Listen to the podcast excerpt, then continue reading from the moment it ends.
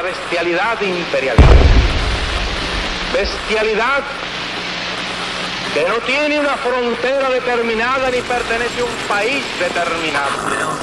¡Pelo amor de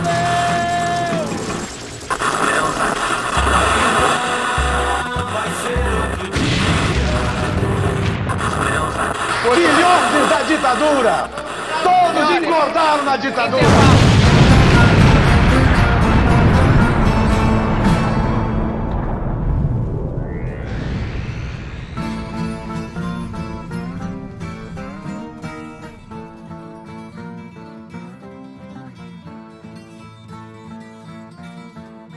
Bom dia, boa tarde, boa noite. Está começando mais um Metamorcast, o podcast do jornal Metamorfose. Eu sou o camarada Hidalgo, eu tô aqui com a Júlia Lee. Oi, queridos! Bom dia! Estamos aqui em mais um Metamorcast, muito especial essa semana, com dedo no cu e gritaria, né? Um beijo da bruxa, bora que bora! Também tô aqui com o Marcos Vinícius Beck.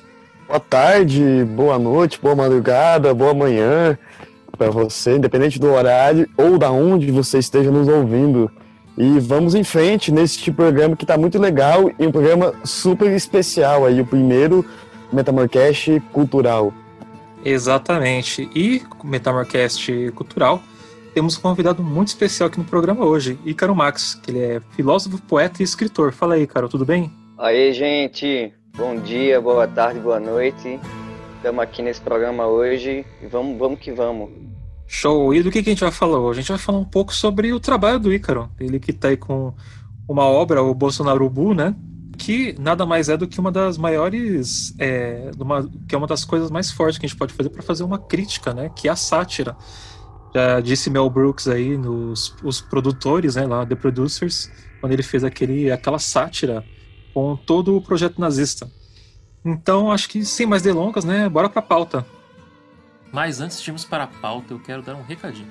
O Jornal Metamorfose só é possível por conta do apoio de nossos colaboradores.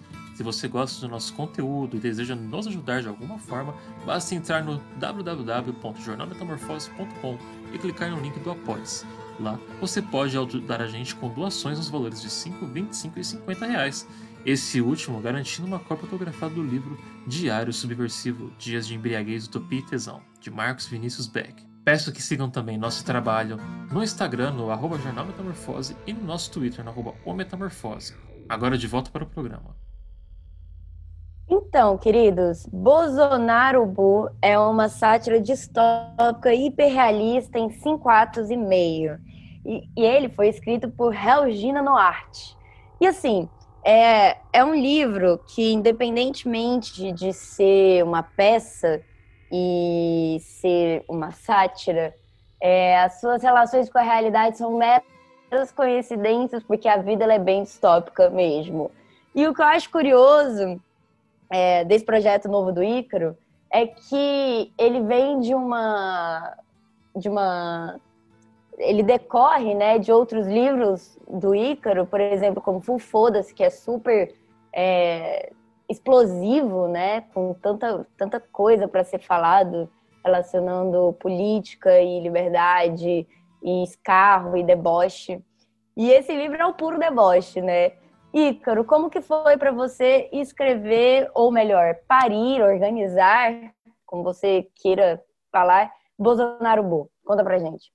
Então, Ju e demais ouvintes, realmente foi um processo de de muita dor, assim, porque é, durante a pesquisa, né, durante é, a escrita mesmo, assim, eu estava acompanhando, né, estávamos acompanhando a história acontecendo e as notícias nunca eram boas, assim como não são hoje, né? E, tipo, foi um puta trabalho incômodo, assim, fazer essa pesquisa, porque eu tive que entrar nesse lixeiro, né, que é o, digamos assim, nesse lixo que é o, o a, a, produção de conteúdo do bolsonarismo, assim, tipo, de assistir palestras e vídeos, e entrevistas e ler tudo, sabe, a respeito. Isso foi, nossa, me deu, eu fiquei quase doente, assim, sabe? Então foi, tipo, um puta trabalho doloroso, assim, mergulhar nesse universo de ódio deles, assim, cara. Foi muito, muito difícil.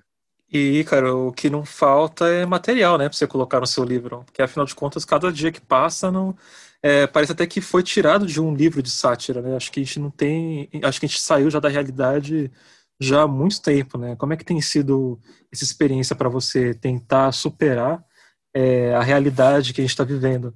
Então, é, tem um, num, num, num dos, dos, acho que é no prefácio, que eu faço uma, uma comparação, assim, um pouco com isso que você falou, assim, de como a realidade ela está tão distópica e tão atualizada, assim, de forma, é, um jorro desordenado, né, que a gente já perde total, totalmente as referências do que é verdade e o que não é, sabe?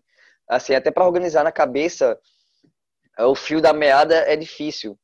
Eu comparei isso com um pouco com a, com a teoria da, da revolução permanente. No caso do, do, do bolsonarismo, eles têm essa coisa da desinformação permanente, né? essa coisa da produção de fatos que são absurdos, assim, que até é, a gente perde a, realmente a dimensão do foco, né?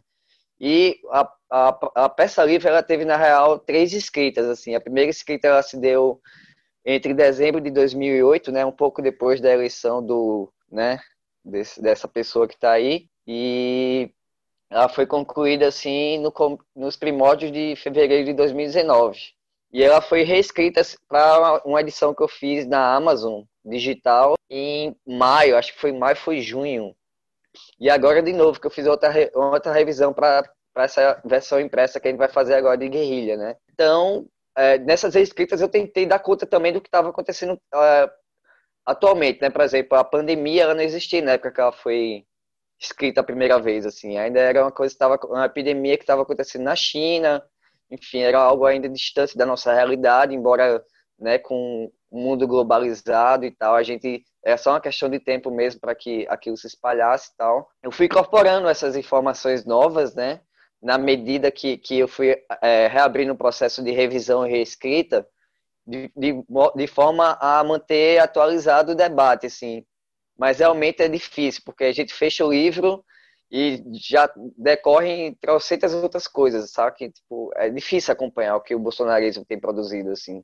É muito difícil, muito complicado. E vem cá, o presidente rei Bolsonaro Bu, ele é bem escarrado, né? Como que é para você é, esse personagem? Como que você descreve o presidente rei para os, os ouvintes, né? Não leitores. É, na real, ele é uma, um epítome assim do, do bufão narcisista, né? É, com problema de, de, de, de, de cognitivo sério, assim. Ele é incapaz de, de, de, articular pensamentos e elaborações mais complexas, né? Como se ele tivesse com o cérebro preso ali na, na fase da Guerra Fria, saca? Há uma redução de tudo, que, de todos os fenômenos de, de diferença, de diversidade, de oposição, enfim, de, de linhas existenciais e políticas. E há uma redução ao campo do, ideológico do comunismo, né? E tudo que diverge, ele, ele, ele, encaixa nessa categoria, assim. E é um, um ser, assim, um farsante, destratável, sabe? Intratável, é, que tem um problema, uma dispepsia, algo assim, que ele intoxica a cena com um peido, saca? Ele é um, um personagem, assim, bem é interessante e, ao mesmo tempo, é, não deixa de ser terrível, assim. Porque ele foi também inspirado no, no personagem do Alfred Jarry, do Burrey, assim, que foi um dos primeiros é, digamos assim, iniciadores do teatro moderno ali na França, né, no final de, do século XIX. Então é uma retomada com, com, com essa modernização né, das, das informações e tal, do, do que é, a realidade sociopolítica vem produzindo com as novas tecnologias, né? Aí também tem a coisa do, é, das redes sociais, do Steve Bannon, enfim, todas essas coisas que tão, têm produzido essa persona que é, que é, é, é bizarra, assim no mínimo. Ícaro, tem uma cena no livro, assim, que me marcou muito, que eu, que eu, que eu estava lendo, que é um diálogo meio esquisito, assim, meio distópico, surreal, que acontece entre o general Mourão e o Carlos Marxos, eu acho, uma coisa assim. É, é, eu queria saber é, é, como que nasceu, na verdade, a ideia de fazer esse livro com essa conotação, essa, é, essa conotação que eu, que eu diria que é meio que um jornalismo, assim, também, porque tem, tá documentado discursos ali que rolou, né? Como que foi o processo de fazer o livro, como nasceu a ideia de fazer o livro? Boa pergunta, Beck. É, na real, eu é, acho que como, como os próprios humoristas têm, têm declarado muito, né? Tipo, parece que a coisa tá, a piada já vem feita, assim, da, da própria realidade. A, a realidade ela, ela entrega de bandeja, assim, o um material para boa parte do que os humoristas ultimamente têm feito, assim. Você pega o Adnet, pega o Greg News, enfim, várias dessas referências atuais aí que, que trabalham com essa perspectiva. No meu caso também não foi muito diferente, assim eu muito muito da coisa do, do próprio texto realmente foi é, copy descado, vamos dizer assim, da própria realidade material, né, histórica mesmo assim, das crônicas ou dos vídeos ou dos memes assim articulados para de forma a que a gente consiga entender um, uma uma nativa assim, né, que seria o que essa guerra cultural que eles estão fazendo, né, que é a Comissão da Verdade e tal, que é esse setor da sociedade se organizando para saquear e as verdades históricas, né? E mudar o sentido narrativa, né? Tá a história de outra forma. Só que a gente sabe que isso é uma falsificação. Né? Isso não se sustenta. E você tem razão quando tem esse fundo jornalístico, assim, porque realmente eu, eu peguei as falas que já estão aqui e apenas encaixotei assim, forma a, a criar esse arco narrativo. E, enfim, foi doloroso, mas não foi fácil, né? Tipo, apesar de estar tá Bem, eu queria ler aqui uma parte da, do prefácio do livro que se chama O Ditador Está Nu, que é, né, é, que abre a seguinte aspas. O fascismo expande a lógica do espetáculo ao campo da política, com seu populismo, seu apelo à estética da violência, seus discursos maniqueístas e simplistas, seus memes e slogans vazios, suas demonstrações de guerra. A única forma de canalizar os intensos afetos da multidão sem alterar a estrutura da propriedade, entretanto, é por uma intensa violência que guia as frustrações de uma maneira que não desestabilize o sistema. É, essa frase é tirada do coletivo Ponte, das notas sobre o fascismo tropical, disponível em periódicoanarquista.wordpress.com. Essa é uma, uma, uma, citação né, que abre aqui o livro. E eu queria te perguntar, Ícaro, é, você acha que a arte, principalmente a arte literária, né, que hoje no século XXI anda tão desprovida de incentivos, não só estatais, mas incentivos gerais da cultura, né? As pessoas estão lendo cada vez menos.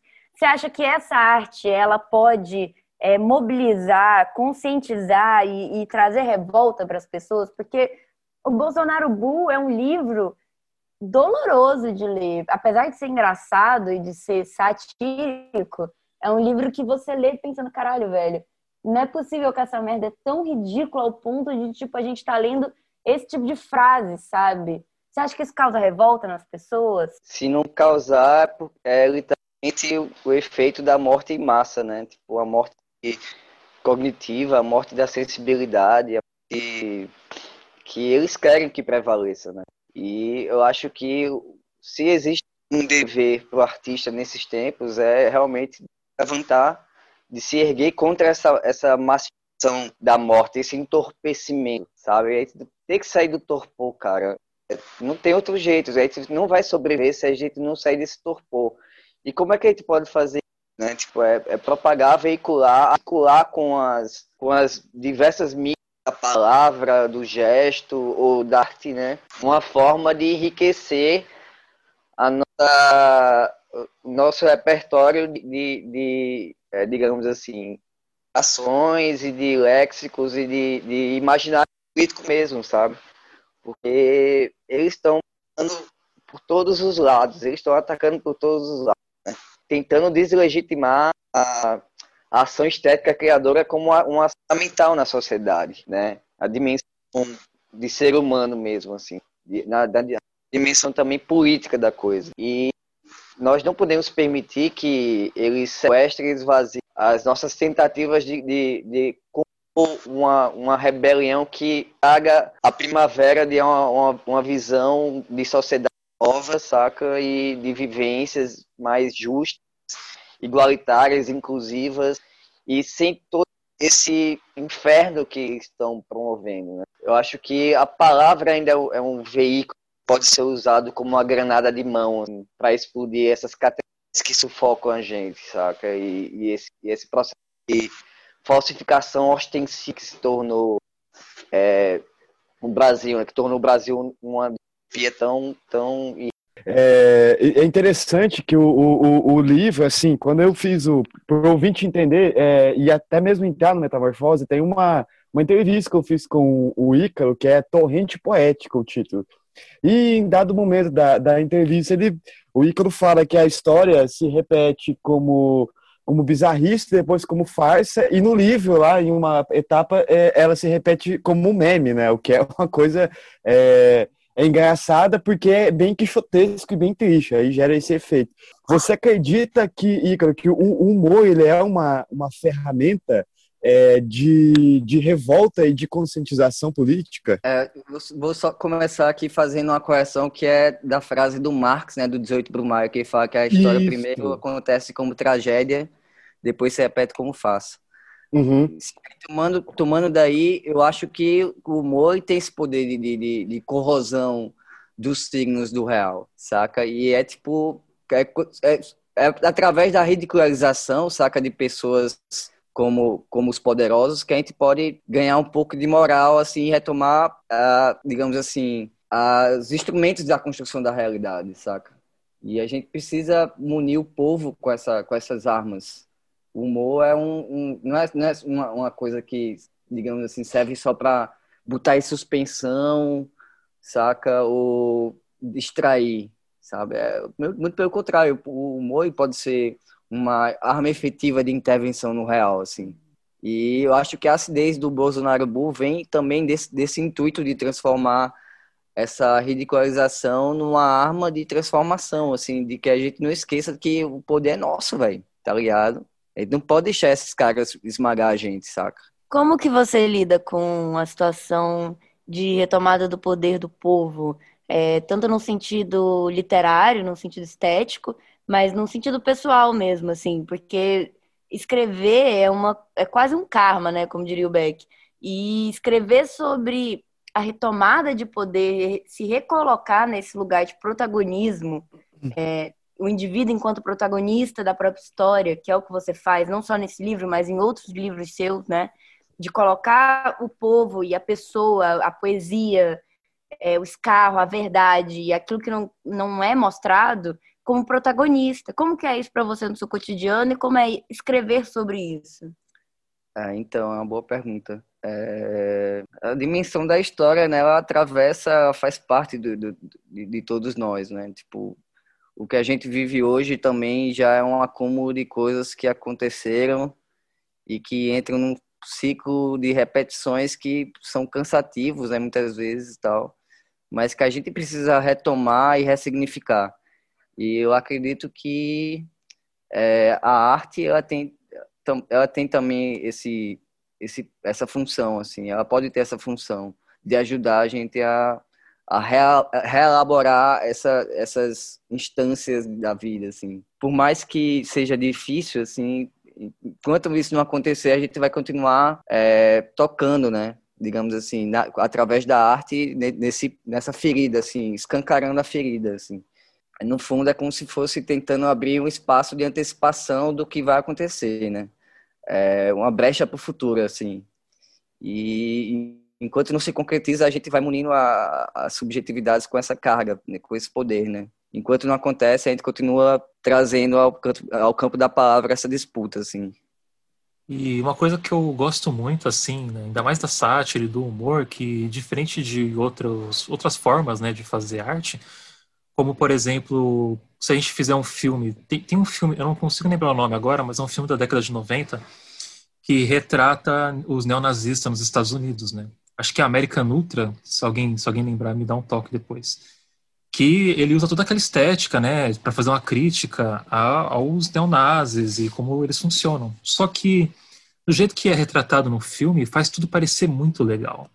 Não é legal isso que eles estão fazendo? Olha como é, como é foda essa simbologia tudo mais. Tanto que foi reutilizado depois pelo movimento para é, recrutar mais pessoas, né? Agora, com humor, isso é diferente. Eu até falei do Mel Brooks no, no começo, com a, a, aquele filme dele e também a peça de teatro, os produtores, né, que ele, o, os dois produtores de teatro, eles querem meio que dar um golpe, né, para conseguir ganhar uma grana do seguro e eles querem eles fazem uma peça de teatro que é impossível de as pessoas gostarem, que era de que era Springtime, acho que era Springtime for Hitler, que era um que era um musical homenageando a Alemanha nazista. E só que mega mega ridículo assim, mega mega espalhafatoso. Ele retra, retrata Hitler de uma forma muito ridícula. E isso acabou é, se tornando uma puta crítica, né? Que é, o Mel Brooks é judeu. Ele, se não me engano, ele, ele viveu na época, né? Que da, da guerra, da Segunda Guerra, ele viu o que aconteceu e ele fez e ele faz muita piada com os judeus, mas ele também ele ataca muito o fascismo. E toda essa, essa obra dele, esse trabalho dele, foi uma puta crítica que não conseguiu ser cooptada pela, por essas organizações, porque ela ridiculariza ela tira o poder né, do, do, ditador, mostra quão ridículo é aquilo que ele acredita, aquele, aquela, aquele idealismo dele falso. Então, eu acho que são um dos grandes, grandes forças né, da sátira. Eu lembrei também um pouco do seu trabalho, me lembrou um pouco do Stanislau Ponte Preta. Não sei se você chegou a conhecer, acho que ele é do FEBEAPA. Não, não conheço. Depois eu mando. Ele, é, ele foi um escritor é, brasileiro, né, Stanislau Ponte Preta, que ele meio que é, ali no começo ali da, dos, dos, anos de chumbo da ditadura, ele escrevia várias críticas, várias sátiras do, dos generais e tudo mais. Então, eu queria saber essa perspectiva sobre essa parte da, do, do, humor e da, da sátira, tirar o poder né, dessas pessoas. Então, excelente comentário, velho. Tipo, é, realmente, é, eu, eu tive na cabeça essa preocupação assim, será que eu posso estar, de alguma forma, tentando Quer dizer, uma preocupação foi escrever de forma que fosse irrecuperável, assim, por, por parte de lá, saca?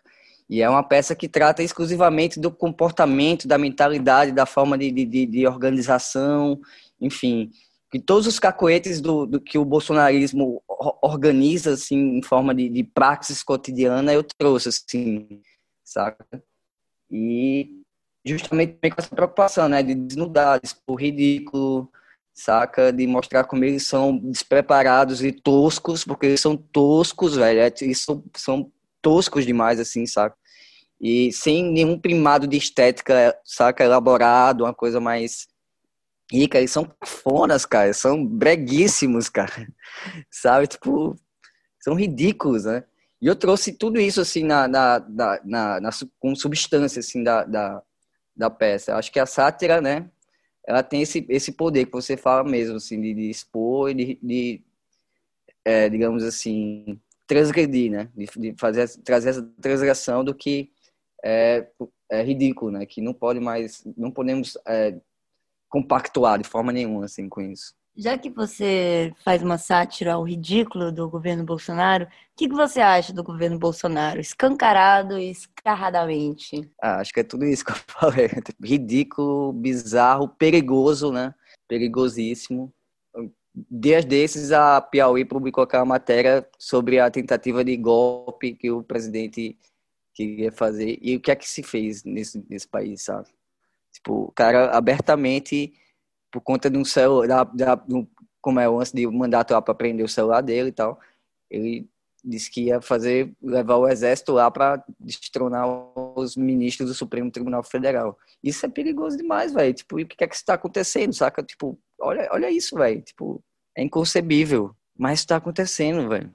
Você tem medo é, da foi... censura? Eu acho que eu tenho mais medo, assim, do que essa gente pode fazer, saca? Esses, essa galera, eles são, eles são realmente é, é, é gente que, que, que, lida com milícia, é gente que lida com, com assassinato, com, com sabe, com toda a indústria da difamação, de reputações, destruição de reputações. E isso, e, e, e, e, isso também é algo que, que, que, é foda, porque isso leva o, o jornalista, o escritor, a, a se autocensurar. Isso já é outro, outra parada, tá? A autocensura é outra, uma coisa muito séria, saca? Tipo, você não se sente é, confortável de, de, expressar a verdade, de dizer as coisas que são necessárias serem ditas, porque você vê que existe um, um ambiente hostil que pode, sei lá, velho, tipo, cair em cima de você, sabe? Te degolar, saca? Te ameaçar, te perseguir, Isso é muito sério, velho. Isso está acontecendo no país. Esse tempo desse foi o Felipe Neto, né? Os caras foram na casa do Felipe Neto, velho. Ameaça de É. morte, não sei o quê. É, é, é, eu queria só fazer um, um complemento que é, acho que o que aquela reunião fatídica reunião que aconteceu em abril, é, reconstituída e depois publicada pela pela Piauí, foi um festival de atrocidades, né? Que eu acho que é, é quase que uma metáfora assim do que é o governo Bolsonaro, né? Que é uma atrocidade total, assim. Agora, Ícaro, o que me chama atenção é, no seu livro, eu, eu, eu tô folheando ele aqui, o que me chama atenção é que o nome dos personagens, é, principalmente os, a, a, a representação do que seria figuras do governo Bolsonaro, eles estão à extrema direita da página. Nomes de alguns jornalistas estão no centro da página. É, eu queria que você comentasse um pouco sobre essa escolha editorial que eu achei, eu achei interessantíssima isso, essa decisão editorial, né? É, então, como eu estava nesse processo da, da escrita, eu pensei co- como é que eu posso é, criar um efeito usando também a, a editoração que traga, a, que reflita o, o conteúdo do livro. Assim, eu pensei como a forma e o conteúdo eles tinham que estar coesos, assim, tem que estar num diálogo de saca franco e, real. E me veio na cabeça essa ideia. Então, eu estou fazendo uma peça sobre o que, que vamos chamar assim de fascismo tropical, né? Sobre esse fascismo tropical aí. E como é que eu poderia eh, refletir na forma isso? Eu pensei, não, vamos blocar os textos desses caras à extrema direita da página. E os outros personagens, assim, aparentemente, digamos assim, neutros, eu coloco no centro. Você pode ver que não tem nada blocado à esquerda, porque tudo que é oposição, tudo que é voz de dissidência está excluída da, da peça. Tem um momento da peça que tem uma fala lá e tal, que é toda desconfigurada e suprimida. E eu começo também com uma paráfrase que é o, próprio Bolsonaro Bus é, suprimindo uma citação do começo, saca? Então, tudo isso foi pensado também como um reflexo dessa, dessa forma fascistoide, né, que toma conta do real atualmente, que organiza, organiza entre aspas o real. É, Eu queria voltar nesse ponto que você falou da parte da censura, que a gente está vivendo num, num, num golpe já. Desculpa, quem não está ligado na realidade, a gente já sabe que tem um golpe, o próprio Bolsonaro está lá, é um golpe e ele está corroendo as instituições como ele prometeu que ia fazer. Ponto. É, quem está esperando que a censura vai vir como foi lá nos anos de chumbo, com a AI-5, então, eu acredito que não vai vir dessa forma. Vai vir exatamente dessa forma que o Ícaro falou, né? Que a gente, com medo, vai acabando se censurando e, com, e não publicando né, o que a gente pensa de crítica e por aí vai. E existem outras formas de censura também, que é só o fato de, por exemplo, não pegarem um, um livro como o do Ícaro e não quererem publicar em, em grandes editoras. Isso é uma forma de censura e ela é bem explícita, na verdade, né? Que a gente vê que tem muitas obras que não chegam no Brasil que tem que servir, tem que ser, elas têm que vir por meio de editoras é, muito pequenas, né? Para poderem estar sendo espalhadas no mercado. Então, essa parte da censura, eu acho que é muito importante a gente ver como que ela está sendo feita hoje, porque ela não é mais escancarada, né, Ícaro? Ela é uma coisa mais assim, é, por trás dos panos, né, mais sutil, mais assim, e como até, você até comentou no caso da destruição de reputações, isso é uma censura também, e isso acaba, tipo, a, a destruindo todo toda a forma de comunicação que aquela pessoa podia ter. Não importa se acaba sendo desmentido depois. É, a pessoa sofre um ataque desse de destruição de reputações dessas milícias digitais tão, tão forte que ela acaba entrando no imaginário popular. Um, um exemplo que eu vou usar, um aqui de São Paulo, é, é o próprio o, o Boulos, né, o candidato a prefeito que durante anos foi, foi espalhado pela mídia e pela direita no geral e pela extrema direita que o Boulos invadia casas. E ponto, é isso. O Boulos invade casa. O Boulos vai entrar na sua casa e botar 10 pessoas para morar com você. E isso ficou na cabeça das pessoas. E ele tem trabalhado para tentar mudar isso, essa percepção, porque é uma mentira. E ele, ele acaba tendo vários espaços negados para ele na mídia e em jornais por aí vai, por conta disso. Você, você acredita que isso é uma coisa que, tem que, se, que a gente tem que se preocupar, Ícaro? Totalmente, querido. Eu acho que, é, como você falou, os processos de censura eles estão, mais sofisticados, né? Estão cheios de, de, de, de são processos mais capilarizados, assim, mais sutis, mais invisíveis. É como um, gás que vai se, se, se, espalhando, assim, saca? Um gás letal, saca? Que vai tomando a, a, a, o ambiente, assim, a atmosfera, saca? Quando se vê, a gente já distinguiu determinadas expressões do nosso léxico cotidiano, a gente já não toca mais em determinadas é, ideias. É, é, um, é, um, é um aluno que é incitado a afirmar o professor em sala de aula, sabe? É, é um ministro que, que quer aumentar o, a taxação dos livros, saca? E ah, são todos esses mecanismos que estão identificando essas brechas, né, é, vamos dizer assim, infralegais, não sei como é que se, se, se diz juridicamente e tal, mas que acabam sendo, é, digamos, sedimentadas, assim, e a gente mal percebe, mas isso está acontecendo, né? É, a destruição da reputação, a perseguição moral, o pânico moral, saca? É, tudo isso aí que você mesmo falou, assim, são essas formas de atualização da censura, né? E a gente precisa estar atento a isso e, e não deixar que, que isso é, se finque mesmo, se fixe na, na, na nossa realidade, né? Já que a gente falou de censura, vamos falar de resistência. Você é criador e dono da editora Provocativa. Você acha que as editoras independentes, não importa o tamanho que elas têm, editoras independentes que peitam o sistema editorial, principalmente no Brasil, e não só editoras, mas veículos de comunicação, assim como o Metamorcast e, e vários outros por aí, eles cumprem um papel importante nesse momento? Você acha que precisa de mais editoras independentes? Qual é o papel da provocativa para você? Então, é, eu acho que é totalmente necessário, assim, porque, é, bem, eu sou um utopista, assim, radical, assim. Eu, eu acredito que nossas ações, assim, nossos projetos devem refletir uma, uma, uma visão de como a gente quer transformar o mundo. Eu acredito que é possível, sim. E a gente vê isso acontecer, acontecendo na história e tal, e, acho que é, iniciativas e projetos como o Metamorfose, o, a Provocativa e várias outras editoras e meios também, mídia independente, tem esse papel de ajudar a propagar é, o que uma discussão mais real e profunda sobre o que nós queremos né, constituir, o que nós queremos construir, como nós queremos superar uma situação que está, digamos assim, já está no limite do insuportável, né? O que é que se pode fazer a partir daí, saca? Então, eu acho que é importante a gente estar tá tá peitando mesmo e desrespeitando algumas coisas nesse sentido de, como, como a gente tava falando, da censura e tal, saca? Tipo, botando peito e, e carando, saca? Eu acredito nisso. E o que fica para as gerações futuras? O que fica, o que fica é que nós não nos calamos, saca? Dentro do que estava acontecendo. Acho que nós não nos acovardamos, saca? Tipo, e que essa essa moral seja transformada em, em algo palpável para eles, assim. Que todo mundo, todos nós somos passageiros aqui nesse planeta, né? Tipo. Acho que a gente pode terminar.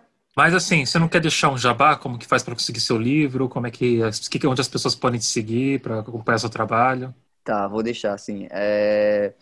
Eu tô nas redes sociais como Ícaro Max com K e 2x e a provocativa também tá num um, um perfil do Instagram que é o underline provoque ativa é com K também, 1. E nesses dias agora é, a edição de Guerrilha vai sair. Ela está na pré-venda até o dia 27 e está custando 28 fake news. Mais um, 28, um envio. 28 talkies. tá ok, é, 28 talkies. E é isso, velho. A gente tá aqui na guerra, na guerrilha, né? E eu queria só fazer um parênteses para para finalizar mesmo o programa e dizer que eu tive a oportunidade de dar uma bisolhada, digamos assim, nessa edição de Guerrilha, e essa edição de Guerrilha tá genial. É muito interessante mesmo. E é uma obra que as pessoas precisam ler, para entender o que está acontecendo no Brasil, que a gente está repetindo uma, uma página da nossa história que sequer ela foi virada, né? Que é a, a página dos anos de chumbo da, da ditadura, que eu chamo de ditadura civil-militar, né? Então é isso. E Tá na Amazon também, não tá, Ícaro? Tá na Amazon também, exatamente. Tem a, a versão digital e a capa comum. Tá lá na Ah. Amazon. Você pode procurar Bolsonaro Bull, sátira distópica hiperrealista em 5 atos e meio. A gente Pô, vai deixar. vem entre 3 e um terço. A gente vai, a gente vai deixar aí no link do, do episódio o, o caminho para vocês estarem seguindo o Ícaro e comprando o livro lá, a versão de guerrilha, né, na pré-venda e possivelmente o e-book. Infelizmente, tendo que deixar ali um trocadinho no bolso do arrombado do Jeff Bezos. Mas, É, então. mas vale a pena, vale a pena, baratinho, 28 talquês. E vocês estão no clima de ir pro, pro boteco, pro botequinho, ou vocês estão de, de ressaca muito forte hoje? Vamos pro botequim curar a ressaca, né? Tem que curar. A gente comenta rapid, rapidamente algumas coisas que a gente escreveu, a gente não se alonga muito e encerra no botequim. Bora? Bora!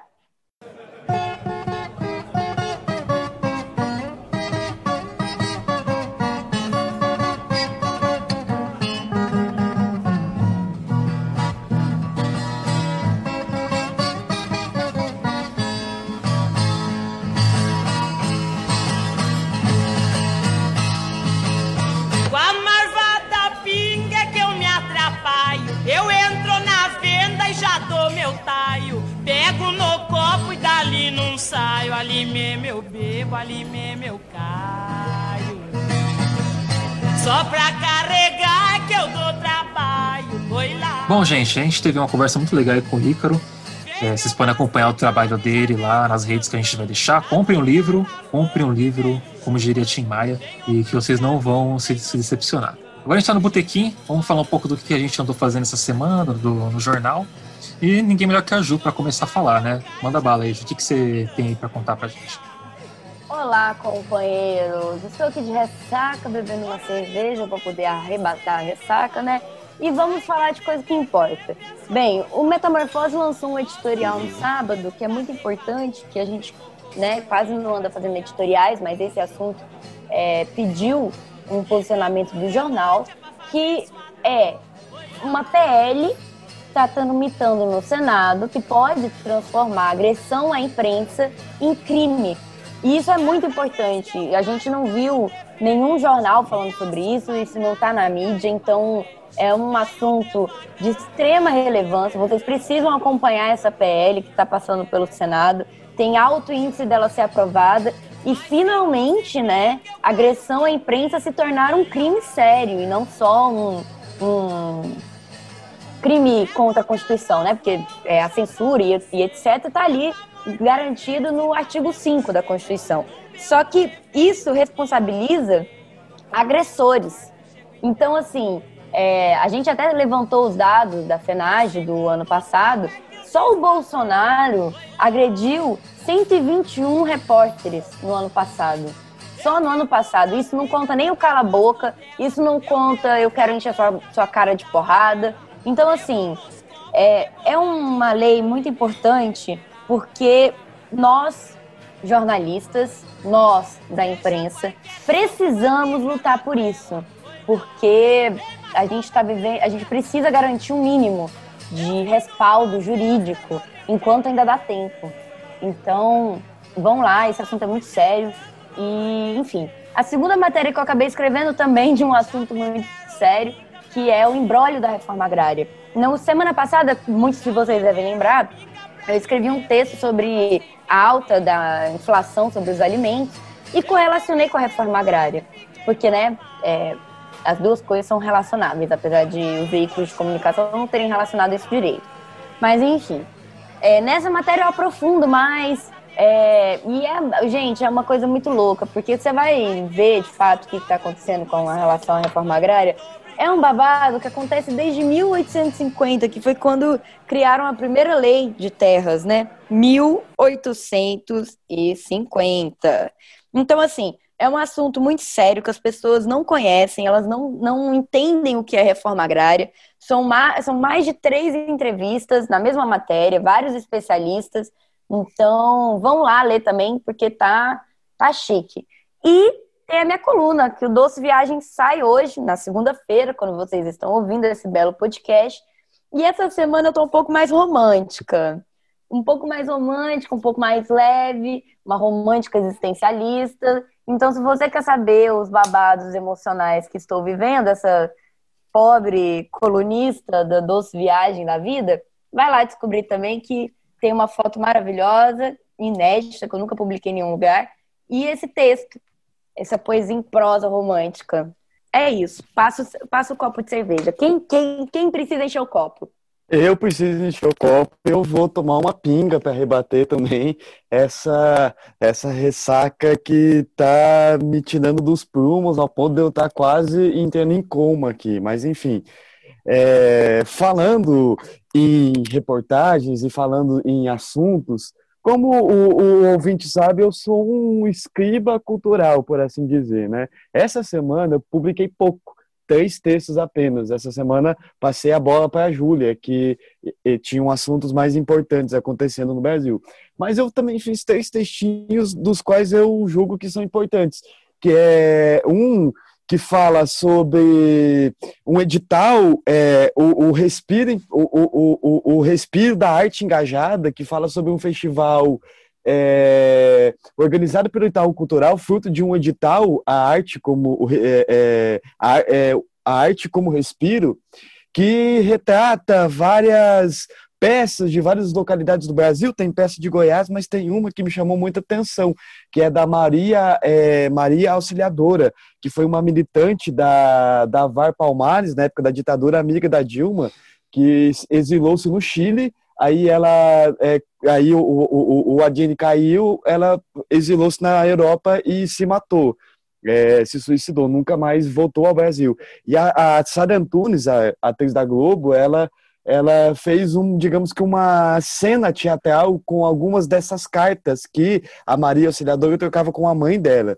Então, é, tem um, um, poder afetivo íntimo muito grande essa peça e também tem um, um é, traz é, um assunto que, como eu falei no, no podcast, ainda as páginas não, não, não foram viradas, que é da ditadura civil-militar né, é, brasileira. E agora com o governo Bolsonaro a gente está quase descambando por uma atrocidade é, dessa magnitude autoritária, né? Que o governo já é autoritário por si só.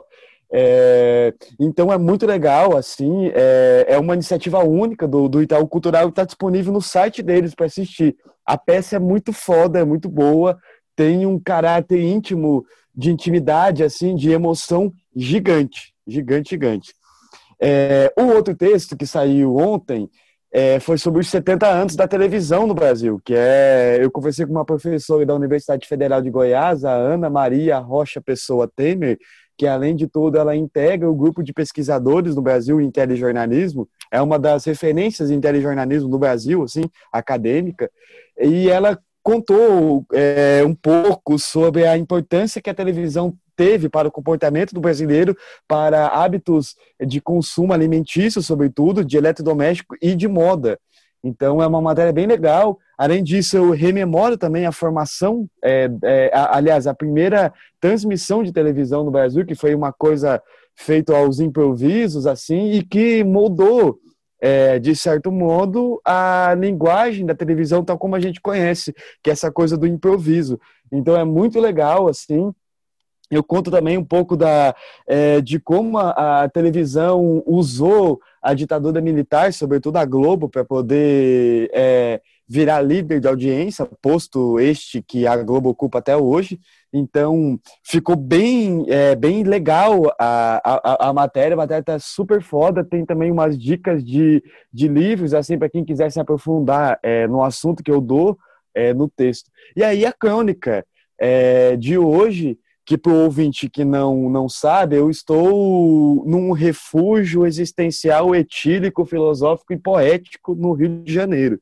Né? Então eu estou aqui em Santa Teresa, olhando para o Maracanã agora, e mas aí você me pergunta, Beck, mas por que diabo você está falando isso? É por uma razão muito simples, porque a crônica dessa semana fala de Santa Teresa é, dessa coisa, desse bairro que, que foi fundamental para textos antológicos do João do Rio, do Machado de Assis, é, para o Rubem Braga, né, que dizia que ele se é, é, é, ele tinha uma lamúria é, por ele não ser de Santa Teresa, né? Então eu faço esse diálogo com vários desses autores assim e, e, conta nesse texto diversas coisas desse bairro histórico do Rio de Janeiro que tem uma verve é, boêmia e intelectual muito grande, né? Então é bem legal assim para quem mora no Rio, para quem não mora no Rio, para quem acha que o Rio de Janeiro resume à Zona Sul, só Copacabana, Ipanema, Leblon, Lene, assim. Então eu faço essa miscelânea de referências é, literárias e, e, e aí é, o texto é isso. Então tá bem um texto bem leve também, bem tranquilo e bem é, modéstia a parte bonito. Não, perfeito. Eu vou encerrar então, que o nosso tempo já está acabando, já por hoje. É, eu quero comentar aqui que se vocês perderam o episódio passado, o que vocês estão fazendo aqui, vão lá, ouçam, que a gente falou muito sobre os motivos da alta dos preços dos alimentos, né, no nosso episódio de número 13, com a presença de Pedro Garcia, um economista muito legal que conversou conosco. E eu queria falar um, rapidamente do texto que eu escrevi essa semana, falando do, do, apagamento de pessoas com deficiência no mercado de trabalho e falando um pouco sobre como o governo atual está praticamente querendo destruir todas as políticas de cotas que foram criadas para tentar suprir né, essa, essa, esse problema que existe hoje né, no, no Brasil. E com uma entrevista muito legal de uma streamer é, PCD lá da Twitch, ela faz do clube do livro dela, que ela fala sobre livros de terror e como isso acaba influenciando jogos, né? Que as pessoas acabam não conhecendo. Então, tá uma matéria bem legal lá e vale a pena a leitura. Eu acho que é isso, né, gente? A gente pode encerrar por hoje. É, agradeço a todos que ficaram conosco até aqui, até o final desse programa.